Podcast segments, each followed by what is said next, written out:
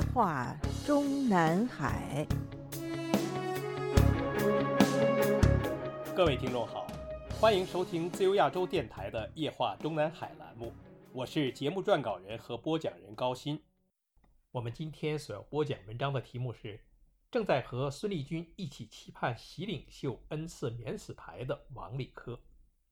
我们本专栏上期节目刊登和播出的“犯了死罪的孙立军是否还会被习近平下令留活口”一文，已经介绍了。央视一姐董卿的不好老公不值一个星期之后，对孙立军案的一审法庭上披露出来的起诉书中的一段内容是：二零一八年，孙立军因他人托请，指使有关人员通过集中资金优势连续买卖等行为，影响股票交易价格和交易量，情节特别严重。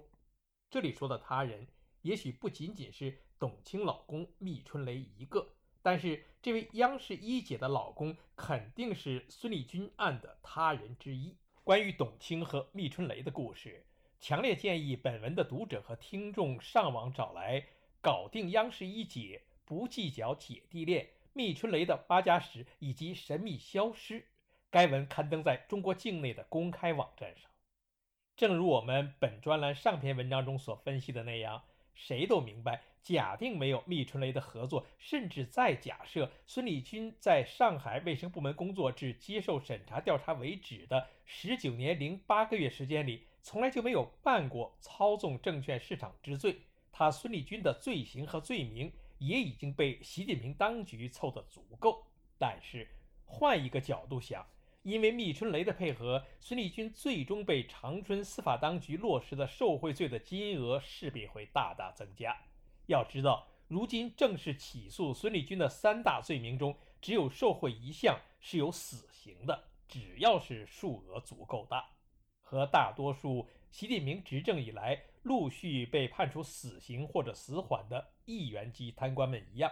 孙立军的现如今公布的六点四六亿人民币的受贿金额中，肯定不是三头五百的一小笔一小笔累积起来的，其中至少会包括几笔大宗，甚至一笔就上亿也不足为奇。而密春雷所贡献的，肯定是数笔大宗之一。至于截止目前已经被对外公开的向孙立军慷慨进献大宗汇款的第二个人，就是被官方公开为孙立军政治团伙主要成员的王立科。据中共央视新闻报道，吉林省长春市中级人民法院今天，也就是六月十七日，一审公开开庭审理了。江苏省委原常委、江苏省原政法委书记王立科受贿行贿、包庇纵容黑社会性质组织、伪造身份证件一案，请注意，也是吉林长期中级法院。也就是说，孙立军本人和他的政治团伙的已经对外公开其罪名和罪行的成员中，已经有三个被交给了长春市的检察院和法院进行司法处理。在王立科的审理现场上。吉林省长春市检察院起诉指控，被告人王立科利用担任辽宁省北镇满族自治区公安局副局长、北宁市公安局局长、锦州市公安局副局长、葫芦岛市副市长、市公安局局长、辽宁省公安厅副厅长、大连市副市长、市公安局局长、江苏省副省长、省公安厅厅长、江苏省委常委、省政法委书记等职务上的便利以及职权地位形成的便利条件。为他人在企业经营、贷款办理、职务调整、案件办理等事项上提供帮助，非法收受他人给予的财物共计折合人民币四点四亿余元；为谋取本人及他人职务晋升等不正当利益，多次向公安部原党委委员、副部长孙立军等人行贿，共计折合人民币九千七百三十一万余元。长期包庇、糅合黑社会性质组织，充当该组织的保护伞，纵容该组织从事违法犯罪活动，严重破坏当地经济社会生活秩序。王立科还利用职权为本人及其亲属、特定关系人等伪造多张居民身份证件。检察机关提醒以受贿罪、行贿罪、包庇纵容黑社会性质组织罪、伪造身份证件罪追究王立科的刑事责任。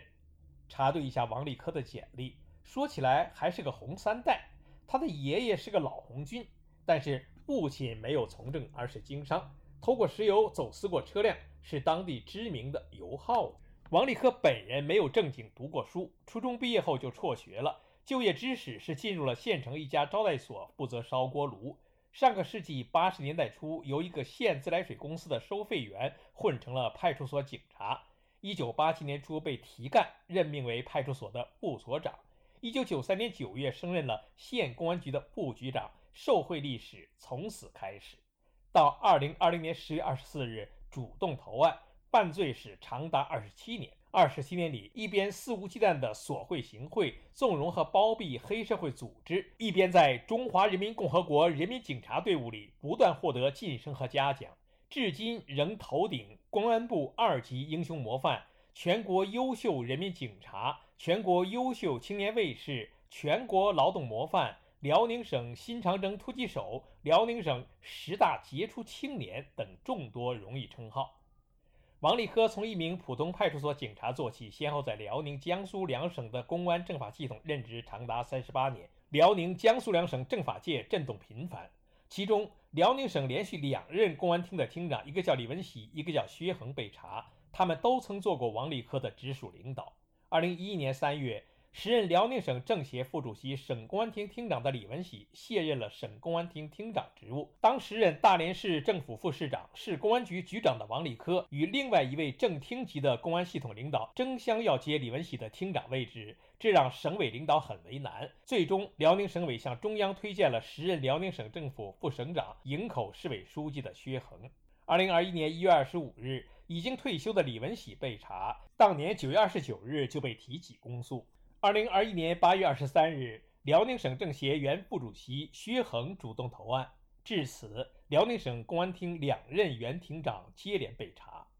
王立科投案之后，他曾任职的锦州政法系统人员密集被查，其中多人曾为王立科的昔日下属，包括锦州市公安局党委委员、副局长刘武仁、锦州市临海市副市长兼公安局局长王凯。锦州市中级人民法院副院长杨德顺、锦州市黑山县人民检察院的检察长、党组书记张明江等人。另外，王立科本人主动投案之后，江苏省政法系统也震荡明显。他在江苏省公安厅的多名下属被查，包括已经退休两年的江苏省公安厅刑事警察总队原总队长、刑事侦查局原局长罗文进，江苏省公安厅原二级巡视员王永生等。此外，据中国新闻周刊报道，王立科主动投案之后，王立科的前妻夏娟、女儿、哥哥王立威等多名亲属均被查。其中，夏娟是女警，曾任辽宁警察学院党委书记，目前下落不明。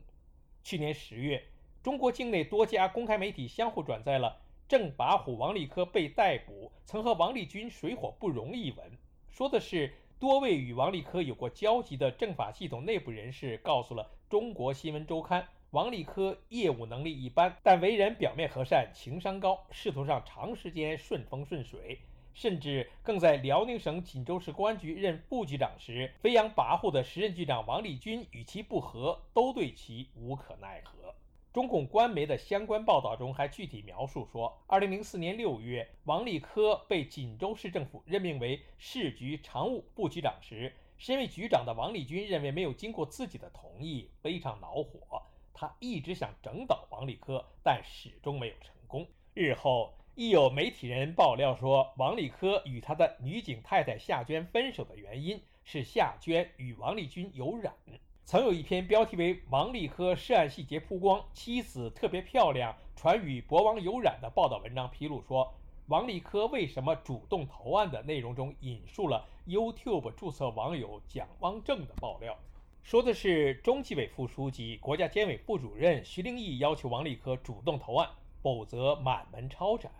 王立科的妻子夏娟任职辽宁警察学院书记，夏娟特别漂亮。传说他曾与薄熙来、王立军都有染。中纪委宣布开除王立科党籍的通报中指示他大搞政治投机、攀附贴靠、篡改、伪造个人档案、卖官鬻爵、纵容默许亲属利用其职权谋取私利、腐化堕落、大搞权色交易、长期为黑恶势力充当保护伞等。其中的权色交易内容被王立科曾先后任警职的。辽宁锦州、大连以及他的前妻夏娟曾任职的辽宁警院等地传说的十分邪乎，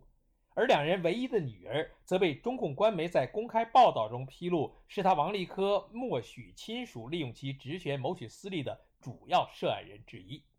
中共官媒的报道中还具体介绍了当年二王，也就是王立科和王立军，在锦州市公安局共事大约三年半之后，王立科的仕途就更上了一层楼。二零零六年十二月，他出任了该省的葫芦岛市的公安局局长。二零零八年九月，任辽宁省省公安厅的副厅长。次年年底，又以辽宁省省公安厅副厅长身份兼任了大连市副市长和市公安局局长。到大连任职之后，王立科即把自己和夏娟的女儿安排在大连市公安局某部门吃空饷，部门负责人就是王立科从锦州带过去的嫡系魏某。据其私下说。王的女儿王诗展常年不上班，魏某人为了表忠心，居然还于近年多次将其提干。中共官媒对王立科与夏娟的女儿的报道内容有限，只是说他们夫妻二人对自己的女儿疏于管教，他们的女儿穿了警服还喜爱对外炫富，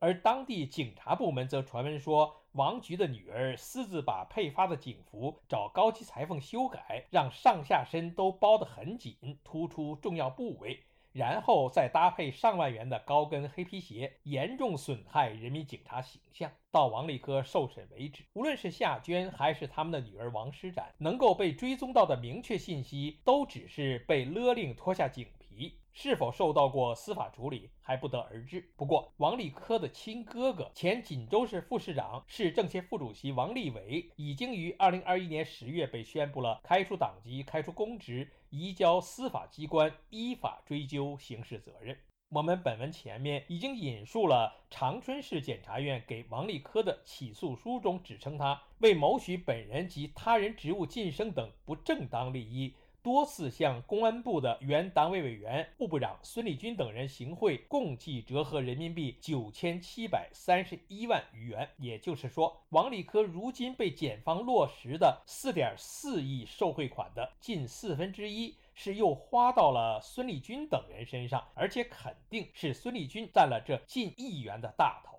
到孙立军一审开庭为止，吉林省长春市同一个法庭里对王立科的庭审已经结束了，不日内即可对外宣布的判处结果，最可能的应该是死缓。在他之前，也是省级政法委出身的邢云的受贿额是四点四九亿元。邢云曾经担任过中共内蒙古自治区的自治区委常委。兼自治区政法委书记，于二零一九年底，在王立科曾任警局局长的辽宁省大连接受宣判，以受贿单项罪名被判处了死刑，缓期两年执行，在其死刑缓期执行两年期满，依法减为无期徒刑之后，终身监禁，不得减刑，不得假释。关于受贿额比王立科多两个亿的孙立军，是会被习近平下令直接剁了，还是会被习近平亲令刀下留人，只判处死缓，外加？终身监禁。我们本专栏的上篇文章中已经有所分析。而如果把孙立军与王立科相比的话，习近平毫无疑问应该是更憎恶孙立军。而无论是相比于孙立军，还是相比于受贿额与自己相当的邢云。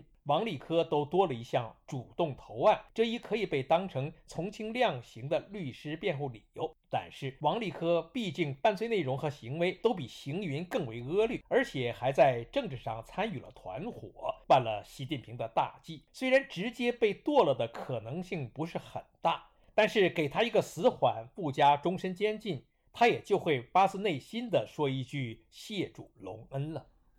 听众朋友们好。我们今天的《夜话中南海》节目就播讲到这里，我是节目的播讲人和撰稿人高鑫，谢谢各位收听，我们下次节目再会。